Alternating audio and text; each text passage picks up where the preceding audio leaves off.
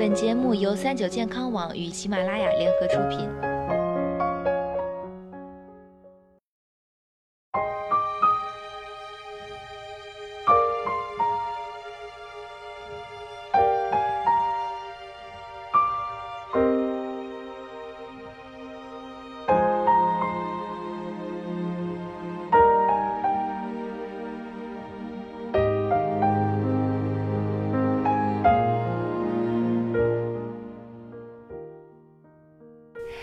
Hello，大家好，欢迎收听今天的健康养生小讲堂，我是主播探探。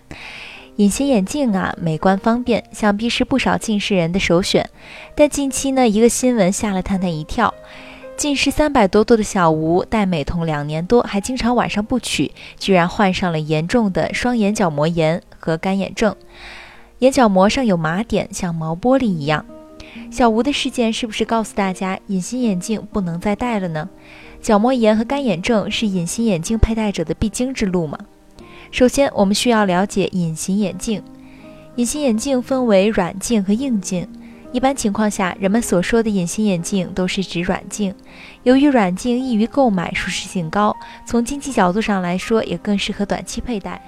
但是硬镜的透氧性更强，比较适合长期佩戴。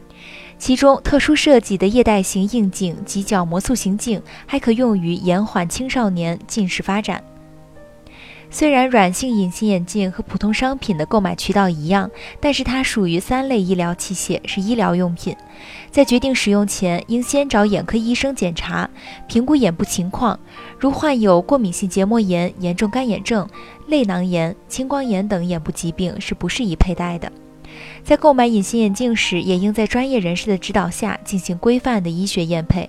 以度数为例，很多人认为隐形眼镜度数等于框镜度数。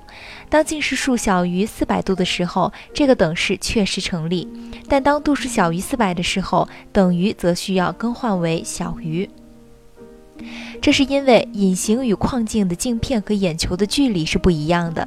当近视度数较高的时候，这个影响不容忽视；否则，过角的度数会让眼睛不堪重负，出现视疲劳症状。另外，镜片的弧度也很重要，每个人适合的眼镜弧度不一样。若弧度不合适，眼睛会很不舒服。那么，隐形眼镜戴久了会导致角膜炎、干眼症吗？由于隐形眼镜是直接贴附在角膜上的，如果护理不当，沉积的蛋白质和细菌等微生物也确实会增加感染的风险。但在这一点上，罪魁祸首是沉淀物，而不是沉淀物的载体。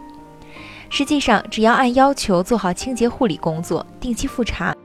隐形眼镜对泪眼循环、角膜的影响几乎可以忽略不计，也无需对隐形眼镜的并发症过度担心，尽量少戴，注意卫生，适度使用润眼液。如果出现相关症状，及时就医即可。另外，在正确验配和选择合适产品的情况下，隐形眼镜佩戴者发生角膜炎、干眼症等症状，大部分呢是因为护理不当。一、长期使用眼药水。很多眼药水含有防腐剂，有些还含有收缩血管的成分，越点眼睛越干。正确的做法是选择不含防腐剂的人工泪液。二、长时间佩戴软镜甚至过夜。软性隐形眼镜每天佩戴时间最好不要超过十个小时，而且千万不要戴着软性隐形眼镜过夜。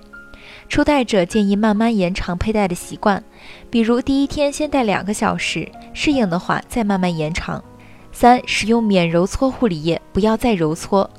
免揉搓护理液里面的成分确实可以对镜片表面的沉淀物有效，但是清洁不了镜片微孔以及某些弧度中残留的蛋白质，更别说细菌等微生物了。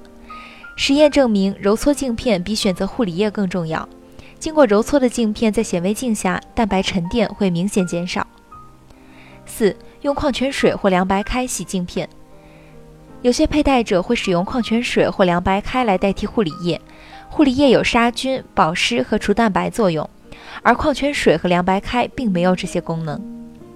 五、超有效期使用隐形眼镜，即使是护理的再好的镜片，超过使用周期的隐形眼镜也不宜继续佩戴，因为随着使用时间的延长，镜片的抗菌和抗蛋白沉淀能力以及镜片的透氧性都在逐渐下降。